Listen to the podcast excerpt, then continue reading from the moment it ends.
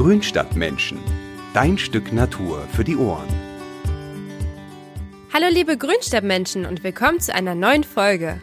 Könnt ihr euch noch dran erinnern, wann es das letzte Mal an Heiligabend geschneit hat? Also ich kann mich da nicht mehr dran erinnern, da war ich auf jeden Fall noch ganz schön jung. Und das liegt wahrscheinlich daran, dass die Winter immer milder werden. Aber auch heiße und trockene Sommer, die wir jetzt vor allem in den letzten beiden Jahren erlebt haben, mit Temperaturen über 35, wenn nicht sogar 40 Grad liefern uns bereits jetzt den ersten Vorgeschmack, wie das Wetter in Zukunft werden könnte. Und auch unsere Gärten sind immer mehr solchen Wetterextremen ausgesetzt. Klar, man freut sich natürlich als Hobbygärtner, wenn man schon im zeitigen Frühjahr in die Gartensaison starten kann und bis weit in den Herbst leckeres Gemüse aus dem Beet holt. Doch der Klimawandel hat natürlich auch weniger erfreuliche Folgen für den Garten. Vor allem Pflanzen, die kühleres Klima lieben, werden durch die langen Hitzeperioden im Sommer echte Probleme bekommen. Und wie wir uns am besten auf diese Veränderung einstellen können und den Garten klimafest machen, darüber möchte ich heute mit Dieke reden. Er ist gelernter Staudengärtner und hat schon in verschiedenen Gartenbaubetrieben gearbeitet, zum Beispiel auch in Frankreich und in den USA. Außerdem hat er Landschaftsarchitektur studiert und arbeitet seit 2000 in der Redaktion von Mein schöner Garten. Der eine oder andere, der kennt ihn vielleicht sogar auch schon aus der Zeitschrift, da sieht man ihn immer auf ganz vielen Bildern, oder auch aus einem der zahlreichen Videos. Aber jetzt würde ich sagen, begrüßen wir erstmal Dike. Moin Dike, also schön erstmal, dass du mit dabei bist in meinem Podcast und dass du dir auch die Zeit genommen hast, damit wir über das interessante und vor allem natürlich auch wichtige Thema miteinander sprechen können. Moin Nicole, klar, gerne. Freue mich immer, wenn es irgendwas Neues gibt. Das weiß ich doch. Das Klima, das ändert sich ja spürbar. Man muss jetzt ja nur an die Trockenjahre 2018 und 2019 denken. Aber es sind ja nicht nur die trockenen Sommermonate. Wie genau wird sich das Klima noch verändern? Tja, Nicole, wenn ich das so genau wüsste. Also ich bin äh, weder Politiker, der irgendwie spekuliert, noch Wissenschaftler, der das fundiert belegen könnte. Ich bin einfach pragmatischer Gärtner, würde ich sagen. Und so als Landwirt Gärtner oder Förster, also alle, die mit der Natur zu tun haben, die merken das natürlich als erstes, dass sich was ändert. Und ähm, ich würde jetzt auch nicht unbedingt, äh, man liest ja und hört ja immer von der Klimaerwärmung. Ich würde eher sagen, es ist ein Klimawandel. Einfach so, das wird ja nicht nur wärmer, sondern die Extreme, die nehmen zu. Also es gibt mehr Trockenperioden, es gibt mehr Spätfröste, es gibt dann den Starkregen. Und als Gärtner muss man eben gucken, wie kann man damit umgehen, ohne dass man jetzt sagt, wie wird das Wetter in 20 Jahren sein oder das Klima und was kann man jetzt äh, machen, um das Klima zu ändern oder damit es nicht so wird, sondern einfach, was kann man jetzt praktisch im Garten dafür tun und wie kommt man damit klar. Das ist so mein Ansatz auch bei meinem eigenen Garten. Ja, Schon jetzt werden in warmen Regionen Deutschlands ja Feigen und Kiwis geerntet. Können wir jetzt bald in unseren Gärten auch Bananen oder Datteln ernten? Nee, ich glaube, so weit ist es noch nicht, würde ich mal sagen.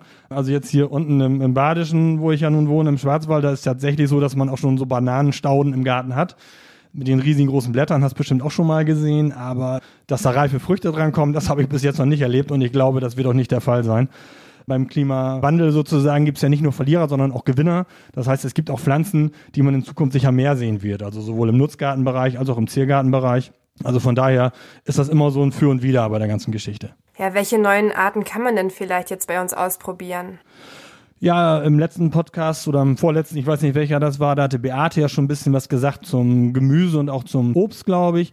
Klassische Klimagewinner jetzt im Gemüsegarten zum Beispiel sind Auberginen oder auch hier Chilis bauen ja auch die Männer gern an, weil sie dann was zum Grillen haben, was sie da für zum Würzen nehmen können. Ähm, dann gibt's äh, Artischocken, sind jetzt hier im, im, Südwesten zum Teil, reifen die schon aus, was sonst ja gar nicht möglich war.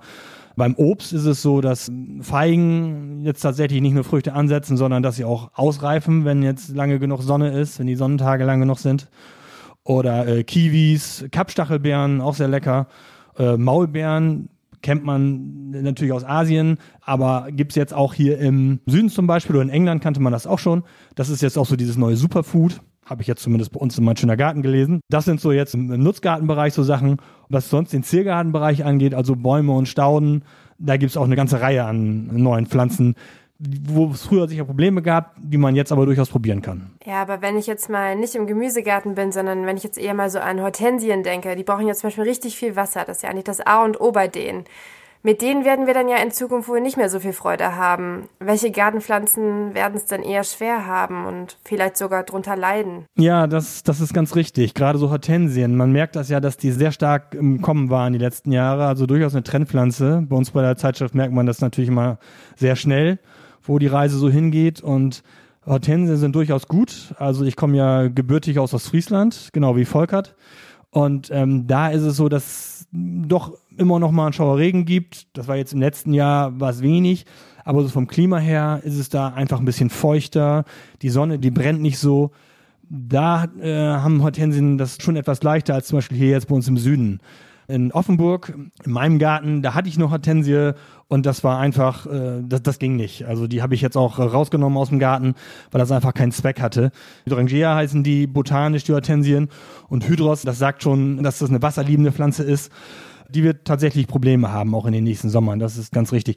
Was besser geht, sind zum Beispiel diese Rispenhortensien. Ich weiß nicht, ob du die kennst. Mhm. Ähm, das sind so Sträucher, die etwas anders wachsen. Die haben, wie der Name schon sagt, lange Blütenrispen. Die werden etwas höher, die kriegen so zwei, drei Meter. Die werden jedes Jahr zurückgeschnitten, ähnlich wie so ein Sommerflieder. Und die sind etwas härter im Nehmen. Die vertragen es auch hier im Süden ganz gut, blühen sehr lange. Sowas würde ich zum Beispiel alternativ jetzt nehmen hier jetzt in meinem Standort zum Beispiel für eine, für eine klassische Bauernhortensie. Die kommt damit besser klar. Und gefragt hattest du, glaube ich, welche Klimagewinner es gibt im, im Gehölzgarten, oder? Genau, richtig. Also welche Pflanzen lassen sich jetzt nicht von der Hitze und von wenig Niederschlag unterkriegen? Ja, da gibt's schon einige. Also auffällig ist auch, es gab so Sachen, die jetzt zum Beispiel zu, zu Zeiten meiner Eltern waren das klassische Kübelpflanzen. Inzwischen ist es so, dass man die einfach öfter in den Gärten sieht und die kommen auch gut klar über Jahre. Dazu gehört zum Beispiel, also jetzt äh, die Kreppmyrte, Lagastrymia heißt die. Das ist so, ein, so eine Pflanze, die kennt man so aus Südfrankreich, aus den mediterranen Gebieten, aus Italien zum Beispiel. Das ist eine Pflanze, die kommt erst sehr spät im Jahr, treibt die aus. Man denkt schon, Mensch, die ist eingegangen, da passiert gar nichts. Bei mir im Garten steht nämlich auch eine. Neben dran blüht die Akelei, alles ist schon grün. Das Ding, da so rührt sich noch gar nicht. Aber ich habe gesehen, dass sie grüne Knospen hat und jetzt auch erst austreibt. Und das ist eine klassische Kübelpflanze, die jetzt im Garten durchaus Zukunft haben wird. Oder was auch dazu gehört, ist der Mönchspfeffer, ist so ein Ding. Oder der Nachbar bei uns, der hat äh, den Mittelmeerschneeball, wie Bonumtinus wie lange ist das jetzt her? Wann habe ich meine Gärtnerlehre gemacht? 1990. Oben in Leer als Staudengärtner, dann war ich danach in der Baumschule in Bad Zwischenahn und da hatten wir wie Bonumtinus, also den Mittelmeer-Schneeball.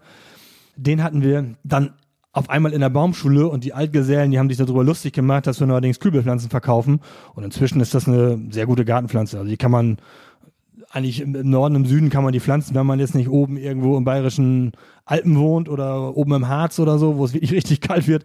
Da gibt's natürlich Probleme damit, aber so im normalen Garten packt die das eigentlich ganz gut muss man sagen. Und das, das sind zum Beispiel so klassische Gewinner. Es gibt natürlich auch Pflanzen, die schon immer da waren und gut damit klarkommen. Die Rose, die ist so ein bisschen in den Hintergrund ge getreten in den letzten Jahren, ist so mein persönliches Empfinden. Weil die wurde so ein bisschen abgelöst von Hortensie, weil überall war nur noch Hortensien und die Rosen so ein bisschen nach hinten. Aber inzwischen ist es so die letzten beiden Sommer, 2018, 2019, hat die Rose, ist ein richtig klassischer Gewinner dieser beiden Sommer. Nie waren die so gesund und so blühfreudig einfach weil das ein Tiefwurzler ist. Also die Wurzeln sehr tief, die äh, können aus tieferen Schichten auch Wasser holen. Das heißt, anders als bei der Hortensie muss man nicht ständig mit der Gießkanne dabei stehen. Das kann auch bei der Rose natürlich sein, wenn die gerade bei diesen dunklen roten Sorten, dass die, die Blüten kleine Verbrennungen bekommen. Das sieht man dann, die kriegen so dunkle Ränder. Aber äh, das Laub steht prächtig da, kein Sternrußtau ist wenig, Mehltau ist wenig geworden. Und das ist durchaus ein Klimagewinner. Ich habe jetzt vorne vorm Haus weil ich mir natürlich auch Gedanken gemacht habe, äh, einen Zierapfel gepflanzt. Und Zierapfel ist auch ein Tiefwurzler und der kommt damit zum Beispiel auch erstaunlich gut klar. Also es gibt durchaus Möglichkeiten, da entgegenzuwirken im eigenen Garten. Also stehen uns rosige Zeiten bevor, würdest du sagen? Kann man so sagen, ja. Also die Rosen, die ich glaube, die kommen, die kommen wieder. Einfach dadurch, dass sie schön gesund sind, schön blühen, dass man wenig Arbeit damit hat. Das ist ja immer so ein Punkt. Nochmal ganz kurz zur Hortensie, dann höre ich auch oft damit. Aber das ist so ein schönes klassisches Beispiel. Die klassische Bauernhortensie, die dann so schlappt im, im Garten hier. Ich hatte früher bei der alten Wohnung, wo wir gewohnt haben, da war eine Straße weiter ein Nachbar, der ist jeden Morgen rausgegangen, der hat einen Sonnenschirm darüber gebastelt über seine Hortensie, hat ihn jeden Morgen aufgeklappt, hat ihn dann gegossen jeden Tag und abends hat er den Schirm wieder eingeklappt geklappt. Kann man natürlich machen, ne? Das funktioniert natürlich. Ich sage jetzt mal, wenn man jetzt nicht jeden Stunde im Garten ist und vielleicht noch einen normalen Fulltime-Job hat, ist das natürlich nicht so zu leisten. Also dann würde ich jetzt nicht das, die Sonnenschirm-Variante wählen, sondern gleich eine ganz andere Pflanze. Sehr süß. Hast du denn bestimmte Rosensorten für uns vielleicht als Tipp, die jetzt besonders gut mit der Hitze klarkommen? Nein, spezielle Sorten kann man da nicht sagen. Das gilt eigentlich grundsätzlich für Rosen. Klar, wenn man jetzt hat so englische Rosen, die jetzt in nassen Sommern sicher mal ein bisschen mehr Probleme haben oder mit deutschen Klimaverhältnissen mehr Probleme haben. Das sind natürlich schon Gewinnersorten, denke ich. Aber grundsätzlich bei Rosen, worauf ich Wert lege, ist zum Beispiel diese ADR-Rosen. Das ist äh, praktisch sowas wie so ein Gütesiegel bei Rosen, wie so ein TÜV-Stempel, wenn du so willst. Das sind Rosen, die sind geprüft worden auf die Blattgesundheit vor allen Dingen. Weil bei den alten Rosen war es ganz oft so, man kennt das so klassische Rosen in dem alten Garten, von dem ich vorhin erzählt habe, das waren Rosen, die haben sie in den 50er Jahren gepflanzt, die standen im Sommer ohne Blätter da. Die hatten zwar noch Blüten, aber da waren kahle Strunken und oben war die Blüte drauf. Und wenn man so eine ADR-Rose, wie gesagt hat, mit diesem ADR-Siegel, dann ist es so, da kann man davon ausgehen, dass sie schon von sich aus eine gute Blattgesundheit haben. Und das ist zum Beispiel sowas, da, da würde ich drauf achten. Da muss man auch nicht viel befürchten, dass man da jetzt irgendwie mit Pflanzenschutzmitteln ran muss, nur damit die am Ende noch ein paar Blätter haben, sondern die sind von sich aus sehr gesund und sehr wüchsig und robust. Okay. Und worauf muss man beim Pflanzen so alles achten? Ich meine, durch die ganze Situation, das hat ja natürlich auch Auswirkungen auf die Pflanzzeiten an sich. Also die Gartensaison, die beginnt ja zum Beispiel jetzt im Frühjahr ein bisschen zeitiger durch das milde Klima. Ganz richtig, das stimmt. Das ist vor allen Dingen sehr gefährlich. Da werden ja, wird ja viel drüber geschrieben und auch berichtet, wie in mein schöner Garten natürlich auch, weil das ein wichtiges Thema ist, der Klimawandel. Es gab zum Beispiel in diesem Jahr zum ersten Mal kein Eiswein, weil es irgendwie eine bestimmte, ich glaube, es muss minus sieben Grad oder besser noch minus zehn Grad haben über mehrere Tage, dass die Beeren so richtig durchfrieren. Und dann entsprechend Zucker haben, damit, damit man diesen Eiswein machen kann. Ja, der ist in diesem Jahr ausgefallen. Dafür hatten wir jetzt hier unten im Süden in Freiburg, wo der zweitwärmste Februar seit Beginn der Wetterauszeichnung, seit 1880 oder wann das war, wurde das hier gemessen. Und zwar hatte das hier schon 21,5 Grad. Die Zahl, die habe ich mir irgendwie gemerkt, Mitte Februar hier. Das ist ja schon ganz ordentlich, ne? Also nichts von wegen Dauerfrost. Andererseits war es in Oberstdorf im Allgäu, äh, im gleichen Zusammenhang war es noch minus, fast minus 15 Grad, Anfang Februar. Also da sind noch schon sehr große regionale Unterschiede und das sind so diese Extreme, die ich eingangs erwähnt habe. Und jetzt, um zu deiner Frage zurückzukommen, was die Pflanzheit angeht, man muss da einfach vorsichtig sein, weil man sich schon im Sommer wähnt. Es ist aber noch kein Sommer. Die Eisheiligen, die gibt's natürlich immer noch. Die kommen nicht mit so einer Regelmäßigkeit wie vielleicht noch vor 50 Jahren. Die können aber immer noch sein. Also ich weiß wohl, die Lagerströme, diese Kreppmyrte, die ich eingangs erwähnt habe, bei der war das nämlich auch jetzt vor Ostern vor drei Jahren oder sowas. Da war hier nochmal ein richtig knackiger Frost. Ich habe die Sachen natürlich nicht abgedeckt. Vor Ostern bei meiner Mutter in Ostfriesland stand alles schön hier in Offenburg im Garten. Frost rüber, alles hinüber. Bei der ist es nicht so schlimm. Genau wie bei Rosen. Wenn die Nachtfrost abkriegen, die treiben dann wieder durch, die blühen dann nur ein bisschen später. Das ist nicht weiter tragisch. Wenn man sich allerdings jetzt schon Geranien gekauft hat oder Petunien oder was jetzt schon in den Gartencentern oder auch in den Discountern, in den Gärtnereien überall angeboten wird und das ist ja tolle Ware, und man denkt, ist ja schon hier 20 Grad, tolles Wetter, ich pflanze sie jetzt schon mal, da muss man einfach vorsichtig sein, weil wenn es da minus zwei Grad, drei Grad oder überhaupt, wenn es unter null geht, dann sind die hin. Dann muss man einfach Thermometer im Blick haben, Wetterbericht gucken oder auf der App gucken wenn man das weiß, abdecken oder in eine, in eine geschützte Ecke holen oder nachts kurzfristig reinholen kann man die natürlich auch, dann müssen sie wieder raus, weil es sonst zu warm wird im Haus. Da muss man einfach darauf aufpassen, weil äh, die Spätfröste, die werden zunehmen. Was natürlich jetzt auch für die Obstbauern ein Problem ist zum Beispiel. Wenn, wenn du im Februar 20 Grad hast oder lass es 15 sein oder 10, dann fangen die Bäume natürlich an zu treiben. Die Blütenknospen sind natürlich schon angelegt im Vorjahr. Das heißt, sie blühen natürlich auch entsprechend 14 Tage eher als vielleicht noch vor 30 Jahren. Und wenn dann so ein Frost kommt, beim Obstbaum sagt man, glaube ich, so minus 4 Grad ist so die Schmerzgrenze. Sobald es so minus 3, minus 4, sobald es dann tiefer wird, dann ist die Obstblüte hin. Und bei denen ist anders als bei der Rose, weil die Blütenknospen schon im letzten Jahr angelegt worden sind, dann gibt es keine Äpfel. Blüte hin, keine Äpfel. Ganz einfach eigentlich. Ganz logisch und ganz traurig. Ja. Ich habe auch noch ein anderes Problem zugeschickt bekommen, und zwar von Judith aus Bremen. Die hat einen sehr sandigen Boden, der nicht viel Wasser speichert. Und jetzt, wenn man halt lange Trockenperioden hat und halt auch hohe Temperaturen noch dazu, dann trocknet der Boden natürlich aus. Hast du da vielleicht irgendwie noch einen Tipp oder welche Art von Boden ist jetzt wichtig? Ja, also klar, das ist, das ist natürlich ein Problem. Das ist nicht nur ein Problem der Klima, des Klimawandels, sage ich mal, oder des veränderten Klimas, sondern das Problem, das hatten die Leute früher auch schon, auf sandigen Böden ist immer schwierig. Und da gibt's die klassischen Methoden. Man muss immer wieder Kompost einarbeiten oder Bodenaktivator ausstreuen. Also wichtig ist, dass man das Bodenleben aktiviert, dass sich Humus bildet, weil dadurch steigt dann auch die Wasserhaltekraft im Boden. ähnlich wie Volkert auch in seinem, seiner Podcast-Folge erzählt hat. Ich durfte als Kind auch schon gerne mal im Garten etwas graben. Also mein Bruder und ich durften dann da den Mist, den mein Onkel äh, vom Bauernhof angeliefert hat, den durften wir untergraben, einfach, weil bei meinen Eltern da ist auch so ein sandiger Boden ist das und ähm, so, zwar humoser Sand, ist ein bisschen Humus drin, aber die Wasserhaltekraft, die ist begrenzt. Da oben in Ostfriesland ist jetzt nicht so schlimm, weil da immer wieder genug Wasser von oben nachkommt in der Regel. Aber wenn man jetzt sehr durstige Pflanzen hat, ist es tatsächlich ein Problem. Und dadurch, da hilft einfach nur immer wieder Kompost untergraben. Oder was man auch gut machen kann, ist zum Beispiel eine Gründüngung aussehen. Einfach, wenn man jetzt weiß, man will dann nächstes Jahr ähm, zum Beispiel Gemüse pflanzen oder ein Beet anlegen, dass man dann eine, eine Gründüngung aussieht. Also da gibt's so die klassische blaue Lupine. Jetzt im, im April bis zum Sommer kann man die aussehen und die lässt man dann da einfach wachsen und macht da gar nichts mit. Im Spätherbst mäht man das ab und lässt es drauf liegen oder man muss auch gar nicht abmähen, lässt es einfach drauf. Das vergeht dann von selber im Winter, dann wird es untergegraben im nächsten Jahr und dann hat man automatisch auch ein bisschen mehr ja, Grünmasse da drin im Boden. Die Lupinen reichern den Boden noch an mit sogenannten Knöllchenbakterien, sammeln die so Stickstoff im Boden. Das ist auch gut, dann wird er noch ein bisschen, bisschen nährstoffreicher was auch sehr, sehr gut geht, ist äh, Bienenfreund, Facelia. Das sieht man jetzt immer bei den ganzen Blumenwiesen. Da gibt es oft so Saatmischungen und da ist oft dieser Bienenfreund mit drin. Bis August, sage ich mal, kann man das aussehen. Ist genau dasselbe, dann haben die Bienen was davon und das wird dann einfach in den Boden mit eingearbeitet. Und es ist, äh, liebe Judith, leider etwas Arbeit, ähm, wenn man so einen Boden hat. Der, den kann man nicht innerhalb von ein, zwei Jahren ändern. Das dauert sehr, sehr lange, dass man den immer kontinuierlich mit Humus anreichern muss. Aber irgendwann dann dann hat er eine gewisse Reife und dann, dann funktioniert es auch mit den Pflanzen. Das glaube ich auch. Danke auf jeden Fall. Ähm, jetzt hast du eben gerade schon erwähnt, dass viele Bäume ja auch immer häufiger unter diesen Wetterextremen leiden und dass sie halt weniger stark austreiben oder kleinere Blätter bilden oder sogar vorzeitig ihr Lauf verlieren. Welche Bäume sind denn besonders stark betroffen? Ja, das sieht man eigentlich schon, wenn man durch die Stadt fährt. Also das ist natürlich auch regional verschieden, genau wie so die Krankheiten regional verschieden auftreten an den Pflanzen. Ich weiß zum Beispiel hier in Offenburg ist es so, da ist der Buchsbaum Zünstler sehr stark äh, unterwegs, der frisst wirklich alles kahl.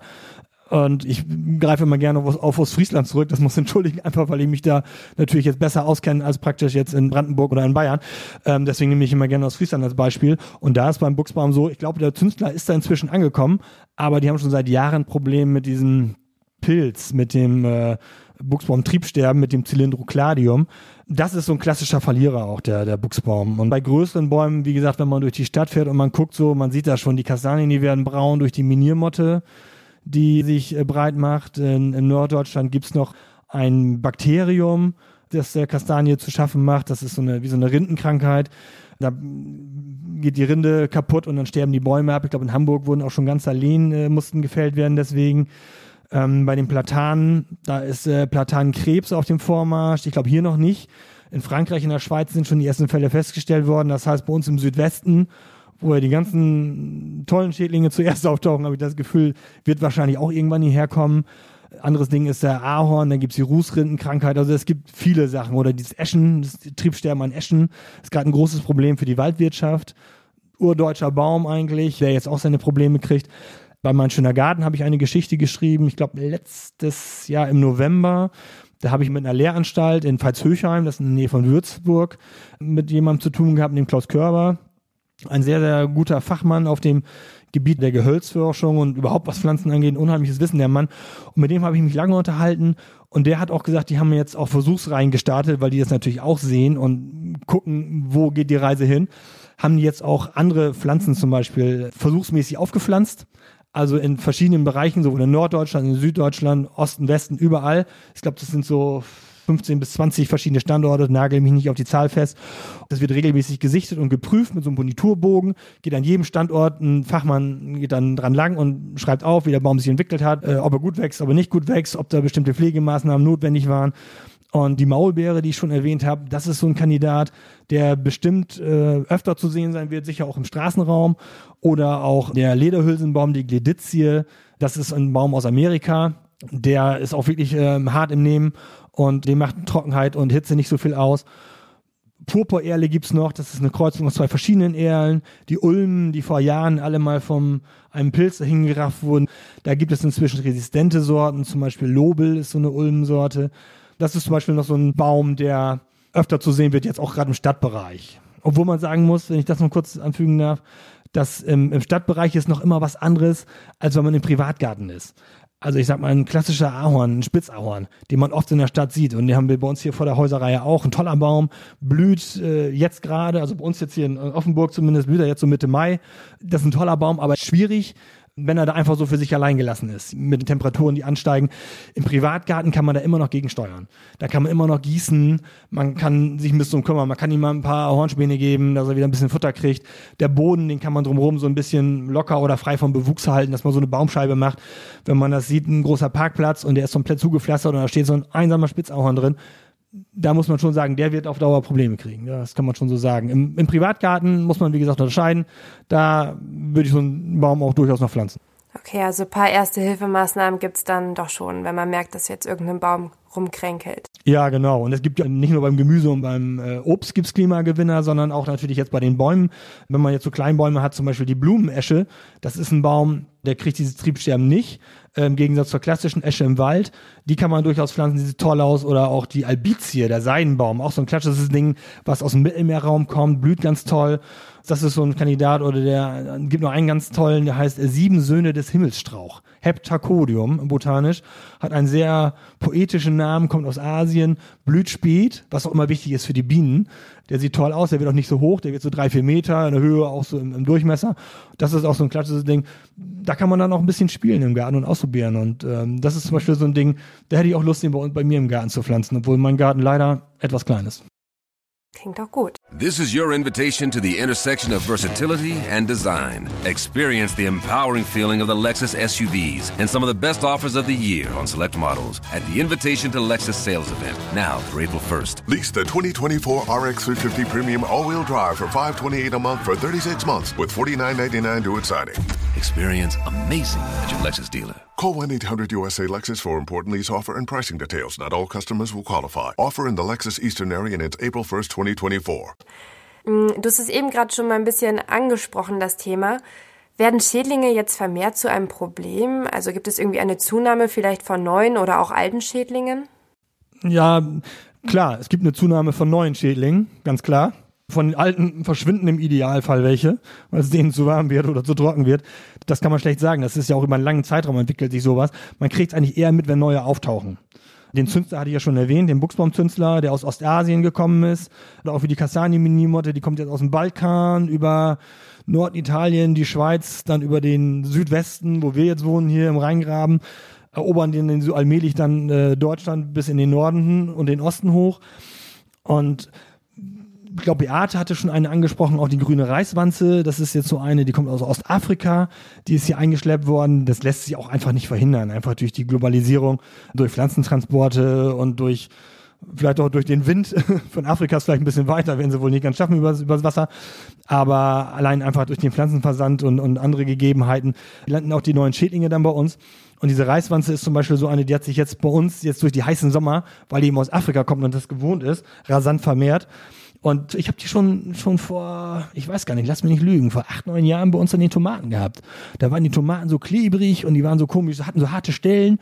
So Wanzen habe ich dann entdeckt, die rumkrabbelten und habe das damals unserem Pflanzenfachmann geschickt, da von meinem schöner Garten. Der war sich auch nicht ganz sicher, weil er die auch noch nicht kannte. Und das war, das war praktisch neu. Also, und jetzt, diesen Sommer war es ganz extrem und dummerweise stechen die die Früchte an. Also die, die Birnen, die sind dann komplett verformt zum Beispiel. Oder auch die Tomaten, die schmecken einfach nicht mehr gut und sind auch vor allen Dingen, wenn so angestochene, angepixte Früchte sind, die sind auch nicht mehr lagerfähig. Das ist natürlich jetzt auch gerade so für Produzenten ein großes Problem. Privat kann man das Stück noch ausschneiden und das dann direkt aufessen. Aber das ist ein so ein Ding und natürlich auch die klassischen Läuse äh, oder auch die Nacktschnecken, mit denen wir ja schon seit Jahren Probleme haben, die finden das natürlich auch super, dass die Winter nicht mehr so nicht mehr so kalt sind. Früher haben bei den Läusen nur die Eier überlebt oder bei den Schnecken auch. Die erwachsenen Tiere sind erfroren. Dies Jahr nicht, äh, weil es einfach nicht kalt genug war. Das heißt, ich habe bei mir vorne an der Rose, ich habe so eine Kletterrose, da habe ich schon, dann war es äh, Ende Februar, die ersten Läuse gehabt. Und das sind dann eben keine frisch geschlüpften, sondern die Alttiere, die dann gleich dann loslegen, sobald die ersten Sonnenstrahlen kommen. Und das ist natürlich durchaus ein Problem, das muss man schon sagen. Oder auch jetzt gerade im Obstbau nochmal so der Apfelwickler, den gab es schon immer. Der Apfelwickler ist der klassische Wurm im Apfel. Das ist, das ist kein, kein Wurm, sondern das ist ein Falter.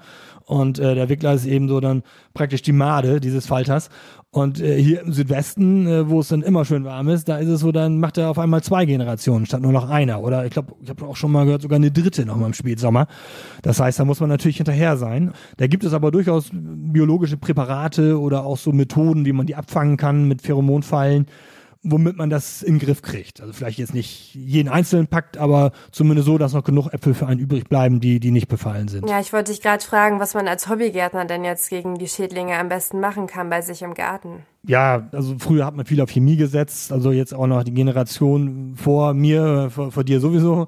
Das macht man eigentlich nicht mehr. Also das ist so ein bisschen so ein Geben und so ein Nehmen. Ne? Also wichtig ist immer, dass man Vielfalt hat im Garten. Früher gab es auch die klassische Rosenrabatte wo man, was weiß ich, 50 Rosen in einem Beet hatte. Wenn ich jetzt so meinen Garten angucke, ich habe hier eine Rose stehen, da habe ich auch mal zwei stehen oder so ein Dreiergrüppchen stehen, aber man muss gucken, dass man das so ein bisschen mischt, bisschen Vielfalt hat, dann, dann hat man auch automatisch ein ganz anderes Leben, man hat nicht diese Monokulturen, was natürlich im, im Garten hat man es eh nicht so, in der Landwirtschaft ist das eher ein Problem, aber äh, dadurch kann man die Ausbreitung der Schädlinge schon ein bisschen eindämmen und natürlich Nützlinge fördern, ganz wichtig. Also Klassiker ist natürlich der Marienkäfer, oder auch Florfliegen, zum Beispiel Florfliegenlarven, genau wie die Marienkäferlarven, die fressen sehr viel Blattläuse. Dafür muss man aber natürlich auch ein paar blühende Pflanzen im Garten haben. Wenn man jetzt dann nur diese Schotterwüsten, die ja so seit ein paar Jahren unterwegs äh, oder sie sich so breit machen, das ist natürlich jetzt kontraproduktiv. Dann geht's natürlich nicht. Oder einfach nur ein Insektenhotel aufhängen, aber man hat da nur Rasen und ein paar Koniferen stehen bringt natürlich auch nichts, ne? weil die, die Bienen müssen natürlich auch was haben, wo sie ein bisschen Pollen und Nektar abgreifen können. Von daher ist es wichtig, dass man Vielfalt im Garten hat, dass man viele verschiedene Sachen pflanzt, dass man jetzt auch gerade in Bezug auf äh, Nützlinge, dass die Pflanzen einfache Blüten haben. Wobei ich jetzt auch nichts gegen gefüllte Blüten habe. Das kann man ruhig machen, gerade bei Rosen. Es gibt ganz tolle Duftrosen, die sind aber meistens gefüllt, diese toll duftenden Rosen. Kann man aber ruhig machen, habe ich selber auch im Garten. Aber trotzdem kann man ja dann für sich selber die gefüllte pflanzen, pflanzt aber für die Insekten und für die ähm, Tierwelt noch ein paar Wildrosen oder ein paar Rosen mit, einer, mit einfachen Blüten, wo die besser an den Nektar rankommen. Das sind so Sachen, da kann man schon sehr viel vorbeugen. Und dann natürlich andere Sachen, wenn es jetzt wirklich zu schlimm wird mit den Läusen, da kann man dann auch, ich sag mal, einfach eine Seifenlauge ansetzen und draufsprühen. Damit kriegt man das natürlich nicht so gut weg wie jetzt mit diesen klassischen Mitteln, die jetzt auch in der Gärtnerei verwendet werden. Aber es dämmt das Ganze ein bisschen ein. Oder wenn das, wenn es doch mal nasses Frühjahr gibt und ähm, die Rosen, die haben dann Mehltau, dann nimmt man eben kein Fungizid, sondern man kann das mit Milch kann man das ansetzen. Man nimmt Rohmilch, also nicht pasteurisierte Milch, sondern Rohmilch, mischt die im Verhältnis 1 zu 8 und sprüht das äh, alle 10 Tage auf seine Rose. Das riecht auch nicht, also sieht nicht ranzig oder sowas oder sauer.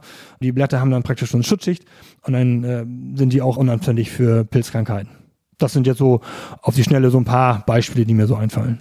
Ja, da hast du doch einen guten Tipp gegeben. Ich wollte auch noch kurz sagen, mir blutet auch immer das Herz, wenn ich diese ganzen Schottergärten sehe und ja, diese ganzen Wüsten, sage ich jetzt mal, wo gar nichts blüht und wo die ganzen Insekten einfach keine Anlaufstelle richtig haben. Das ist echt immer schlimm. Ja, ist auch eine klassische Bodenverdichtung, das muss man auch mal sehen. Also da geht auch nicht viel durch. Ne? Da ist oft noch so ein Fließ drunter.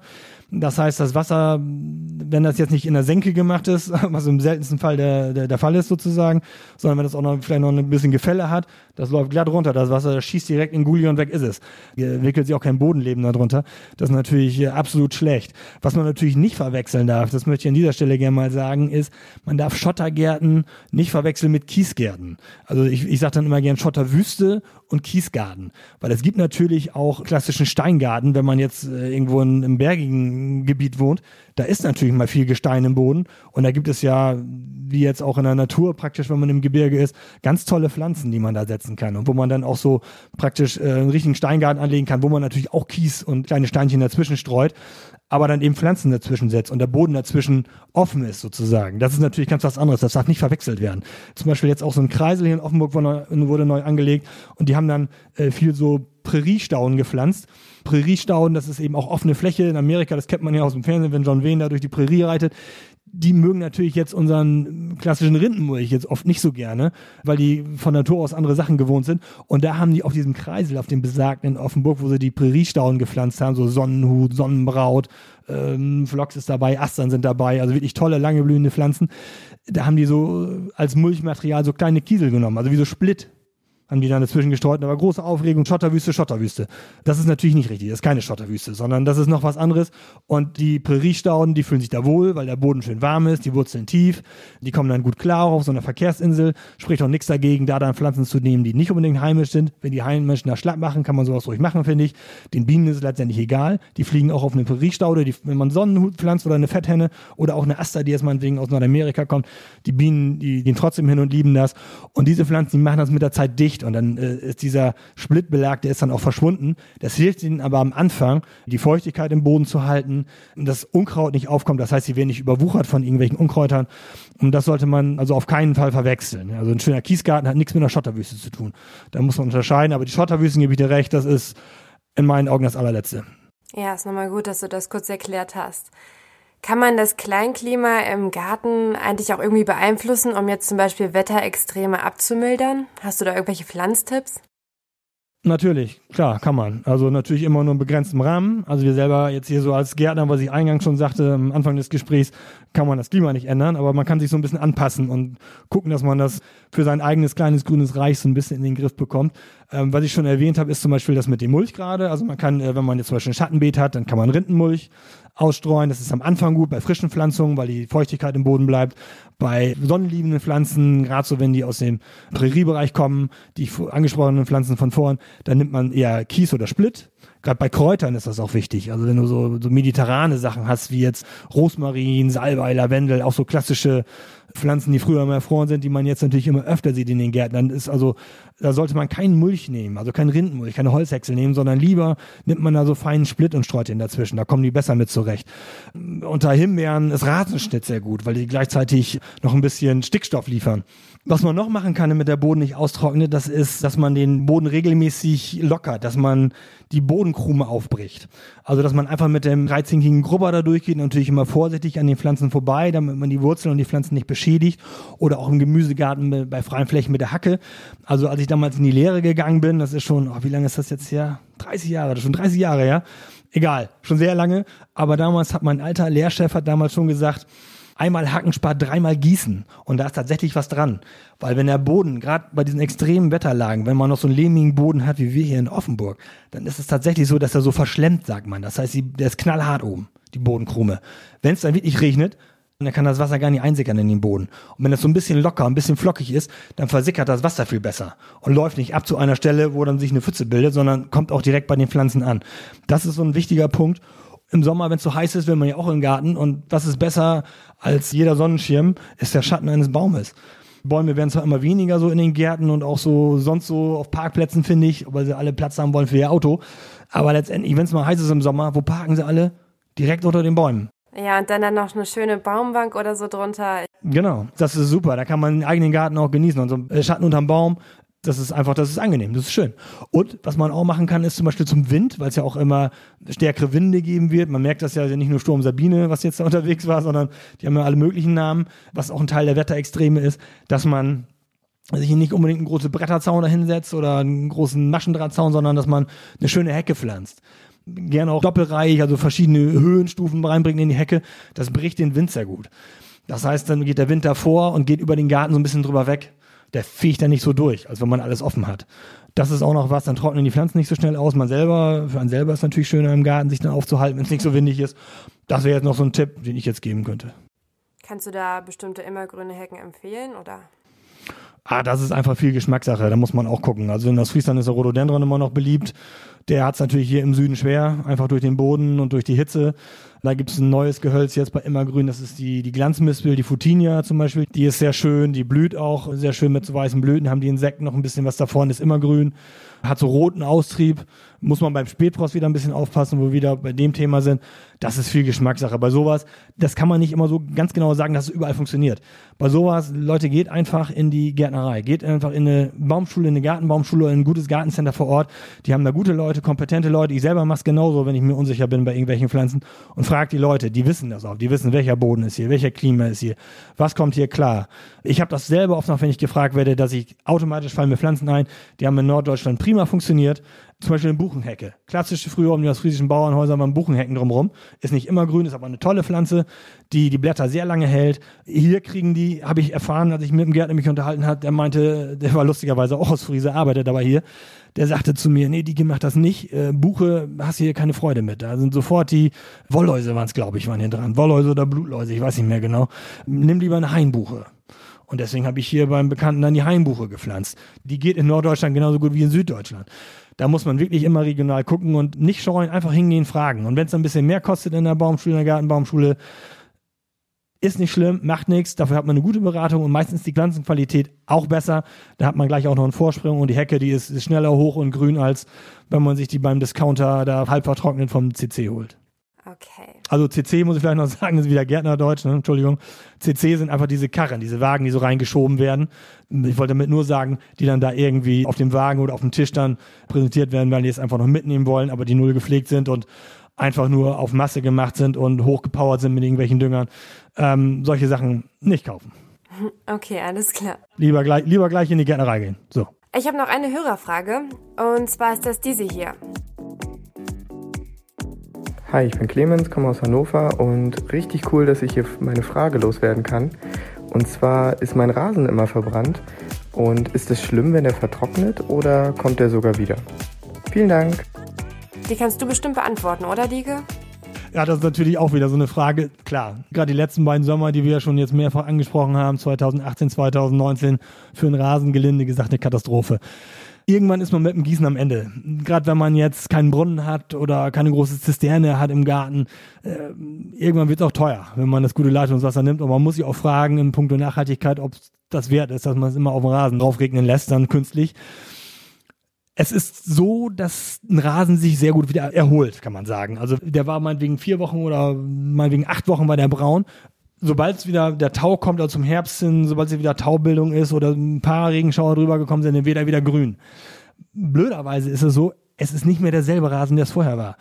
Es gibt äh, Rasengräser, die sind sehr, sehr empfindlich auf Trockenheit und die sind dann weg. Das heißt, die robusten Gräser, die setzen sich dann durch. Oder durch die Lücken, die entstanden sind, kommen Unkräuter rein die sind meistens flotter als die Rasensamen. Dann hat man automatisch Unkraut im Rasen oder auch Moos. Äh, Moos ist dann öfter eher auf schattigen Plätzen, aber wenn es da trocken ist, geht der Rasen dann natürlich auch ein. Das ist schwierig zu sagen. Also wenn es jetzt wirklich der Rasen wirklich braun ist, ich würde den dann neu anlegen. Und was die Saatgutproduzenten verstärkt anbieten, sind so hitzeverträgliche Rasensamen oder Rasensorten sind da drin das kennt man so ein bisschen aus dem Urlaub. Die sind oft so ein bisschen breiter im Blatt. Da hat man nicht mehr den klassischen englischen Zierrasen, den man so aus dem Fernsehen kennt oder vielleicht auch noch von früher von Opa. Den hat man dann nicht mehr. Aber der ist sehr, sehr pflegeintensiv. Also ich würde immer so einen Spiel- und Sportrasen nehmen, der ein bisschen robuster ist und dann gucken, dass ich vielleicht eine, wenn ich jetzt aussehe und keinen Rollrasen nehme, ähm, dass ich da so eine Saatgutmischung nehme, die hitzeverträglich ist. Und was dann noch dazu kommt, ist, ist einfach beim Gießen. Man muss nicht ständig da mit dem Schlauch oder mit dem Rasensprenger rumhantieren. Und wenn man normalen Sommer hat, dann reicht das schon, wenn man einmal die Woche gießt, aber dann richtig. Also der sollte schon so 10, 15 Liter sollte der kriegen. Und das ist viel, 10, 15 Liter. Da stellt man sich so ein, ich habe es auch schon am Anfang, als ich das nicht richtig einschätzen konnte, wie lange das bei meinem Regner dann dauert, was das dann ist, Pin in die Erde gehauen, Regenmesser dran gemacht, so diese klassischen Plastikmesser äh, und habe dann geguckt, wann da dann 10 Liter drin sind. Und so lange habe ich das Ding laufen gelassen. Bei mir war es dann eine Stunde. Das war quatschnass. Aber wenn man das einmal die Woche macht und wenn es richtig heiß ist, zweimal die Woche vielleicht, dann hat man schon das meiste gewonnen. Das kann man dann machen. Und wenn es dann wirklich so ist, dass man nicht mehr dagegen ankommt, ja, dann dann muss man den Rasen eben aufgeben. Und dann kann man sich auch überlegen, wenn man jetzt in einer trockenen Ecke wohnt, so wie wir hier, ob das auf Dauer noch, noch zweckmäßig ist oder ob man nicht vielleicht ein schönes Staudenbeet anlegt mit trockenheitsverträglichen Stauden. Äh, das sind so vorhin erwähnte zum Beispiel Präriestauden oder ja einfach Stauden, die mit Trockenheit besser zurechtkommen. Oder auch Gehölze natürlich. Dann kann man sich das vielleicht überlegen oder man legt eine Blumenwiese an. Solche Sachen. Jetzt hast du eben gerade schon ganz viel von ähm, Offenburg geredet, da wo du jetzt gerade wohnst. Wie bereitest du denn deinen Garten jetzt für die kommenden Jahre vor und wie sieht dein Garten eigentlich aus? Du meinst mein riesiger Landschaftspark hier in Offenburg? Nee, ähm, es ist leider kein Landschaftspark. Es sind 50 Quadratmeter. Es ist alles hier etwas beengt im Süden, in Ostfriesland. Also meine Eltern, die hatten einen halben Hektar. Den habe ich hier leider nicht. Obwohl ich sagen muss, ich habe da noch weniger Arbeit. Also das ist immer, wie, wie bei vielen Sachen, Positives wie Negatives. Aber trotzdem, selbst bei so kleinen Gärten kann man natürlich was machen. Kann man vielleicht nochmal so kurz zusammenfassen von den ganzen Infos, die ich da jetzt so dargelegt habe. Wichtig ist Vielfalt. ganz klar. Man muss da jetzt keine riesen Wildgehölze pflanzen, die dann fünf Meter in der Breite und fünf Meter in der Höhe kriegen. Das kann auch mit kleinen Sachen gemacht werden, dass man da einfache Blüten nimmt für die Insekten, dass man Insektenhotels aufhängt, dass man viele verschiedene Pflanzen äh, nimmt, damit die Schädlinge es nicht so einfach haben, einfach alles kahl fressen zu können. Dass man eben auch durch die Insekten dass man die anlockt oder dass man auch Vögel anlockt im Garten, ist auch ganz wichtig. Die kommen automatisch durch die Insekten natürlich, weil die die gerne aufessen, auch wenn sie das natürlich nicht sollen, bei Honigbienen zum Beispiel oder bei, bei nützlichen Insekten, aber da kümmern die sich nicht drum. Aber natürlich ist es wichtig, weil die Vögel natürlich andere Schädlinge fressen. Da sind wir wieder dabei bei den Gegenspielern zu den Schädlingen, beim Buchsbaumzünstler. Erst konnten die sich wunderbar hier vermehren. Arbeitskollege hat erzählt, er beobachtet seit zwei, drei Jahren, dass die, die Spatzen waren es, glaube ich. Meisen meine ich auch, aber vor allen Dingen die Spatzen sind da wohl in seiner Buchsbaumhecke drin und fressen am Mund die Buchsbaumzünstler weg. Natürlich nicht alle, dafür sind es zu viele, aber zumindest so, dass die Hecke nicht komplett kahl ist. Und das erreicht man natürlich auch nur, wenn man jetzt meinetwegen Vögel füttert. Also jetzt im Winter kann man das machen, das ist ja belebt, aber auch durchaus, ich bin auch ein Freund oder auch zum Beispiel meine, meine Frau und meine Tochter, die sind auch Freunde davon, dass sie Vogelfutter auch ganzjährig ausbringen. Gerade jetzt im, im Frühjahr zur Brutzeit. Äh, ich meine, nie brauchen sie so viel Futter wie jetzt. Wir haben hier einen Meisenkasten hängen, also auch Nistkästen aufhängen ist natürlich wichtig für sowas. Wir haben selbst in unserem kleinen Garten zwei Nistkästen aufgehangen und da sieht man die Meisen immer rein und rausfliegen. Die fliegen nur hin und her und holen Futter. Und das ist natürlich sehr energiezehrend. Von daher füttert die Vögel ruhig jetzt, stellt so kleine Wasserschalen auf. Bei denen ist es auch so, wenn die Vögel was essen, dann wollen die auch was zu trinken haben, genau wie wir Menschen. Das sind so Sachen. Dann, was fällt mir noch ein? Ressourcen schonen, heißt es ja immer so großartig. Im, Im, Garten kann man das ummützen, zum Beispiel auf, wir haben vorne keinen Wasseranschluss vom Haus, haben da aber ein Beet. Mit den Nachbarn, da haben wir zusammen eine Regenrinne, ein Fallrohr raus runtergeht, haben wir uns jetzt kurz geschlossen, da habe ich eine Regentonne aufgestellt. 200 Liter da kommt man schon ein Weilchen mit hin. Wenn es jetzt natürlich zwei Monate nicht regnet, Pech, dann muss ich Gießkanne ums Haus rumtragen. Was auch wichtig ist, ist, äh, dass man zum Beispiel kleine Sickerflächen einplant. Also, dass man den Boden nicht, nicht komplett zumacht, sondern dass man einfach den Boden zum Teil auch ein bisschen offen hält, was ich vorhin meinte mit dem Hacken oder mit einem kleinen Grubber durchgehen. Ja, oder Dachbegrünung ist auch so ein Ding. Wir haben einen kleinen Schuppen vorne, ähm, da haben wir uns überlegt, da werden wir vielleicht noch ein Projekt für die Zukunft wir wohnen jetzt hier in dem Haus seit, seit ja, zweieinhalb Jahren. Da haben wir jetzt schon vieles umgesetzt, aber noch nicht alles. Man muss ja auch noch Pläne haben, dass wir da vielleicht eine Dachbegrünung dem, auf den Schuppen machen. Ist auch gut fürs Kleinklima sowas. Ne? Dass man dann wird es in dem Schuppen nicht so warm. Man kann dann so Steingartenstauden nehmen, die blühen. Das ist für die Bienen ist das gut. Und es sieht schön aus, man hat was Blühendes. Ja, das sind jetzt so Sachen, die mir so spontan einfallen. Und vielleicht noch ganz kurz, Standortwahl ist natürlich ganz wichtig. Das ist unabhängig jetzt vom Klimawandel. Das ist was Grundsätzliches was ich auch schon als Fehler gemacht habe, obwohl ich dann schon seit, seit 30 Jahren Gärtner bin, wenn ich eine tolle Pflanze sehe, wenn ich irgendwo auf dem Gartenmarkt bin, was ja hoffentlich bald wieder sein, sein wird, nach Corona können wir da alle wieder raus und uns eindenken. Ich habe, was habe ich noch gehabt letztens? Schneeglöckchenbaum war das, äh, oder äh, Schneeglöckchenstrauch. Den finde ich so schön und dann dachte ich, Mensch, den nimmst du jetzt mal mit. Und habe dann gedacht, Mensch, eigentlich äh, ist das ja mehr eher sowas, was man so mit Rhododendron und so zusammenpflanzt. Und hier der Boden ist sehr lehmhaltig, sehr kalkhaltig.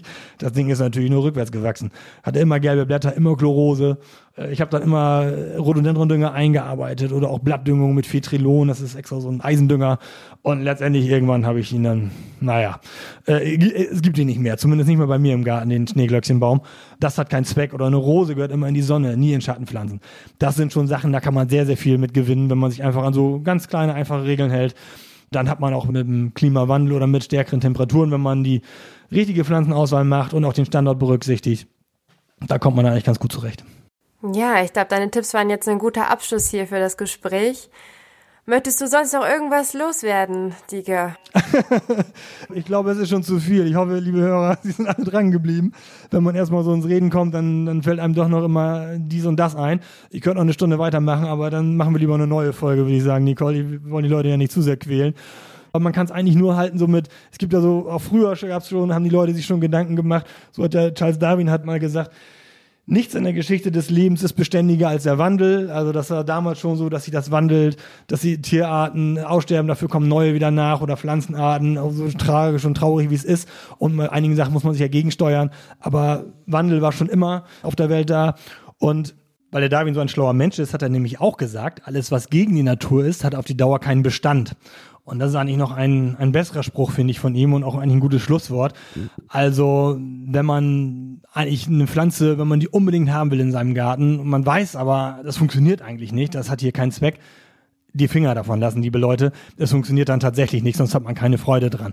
Man nimmt dann wirklich lieber die Sachen, die Pflanzen, die wir jetzt gerade in unserem Gespräch erwähnt haben oder hält sich so an diese Tipps, die wir so genannt haben. Dann hat man auch in Zukunft noch Freude am Garten, also Bange machen lassen gilt nicht. Es bieten sich auch viele neue Möglichkeiten und dann hat man auch in Zukunft noch weiterhin ein schönes, schönes blühendes Paradies vor der eigenen Haustür. Ja, Dick, ich würde sagen, dem ist nichts mehr hinzuzufügen. Ich würde mich freuen, wenn du wirklich nochmal mit dabei bist bei einer nächsten Podcast-Folge. Ich hatte auch schon ein paar Ideen, worüber wir so alles reden können. Ja, ich würde sagen, bis zum nächsten Mal und ich freue mich, wenn du wieder mit dabei bist. Ja, ich freue mich auch, Nicole. Tschüss. Tschüss. Jetzt sind wir auch schon wieder am Ende unserer Folge. Habt ihr auch schon Veränderungen durch den Klimawandel bei euch im Garten festgestellt? Wenn ja, dann schreibt mir gerne mal auf Instagram oder in der Grünstadtmenschengruppe auf Facebook. Und natürlich könnt ihr mir auch eine E-Mail schreiben, wenn ihr noch irgendwelche Fragen zu dem Thema habt. Die Adressen, die findet ihr wie immer hier in den Show Notes. Ich hoffe, dass euch die Folge gefallen hat. Und damit ihr auch die nächste nicht verpasst, könnt ihr einfach am besten jetzt den Podcast hier abonnieren. Dann hören wir uns auf jeden Fall nächsten Freitag wieder. Ich sage bis dann, eure Nicole.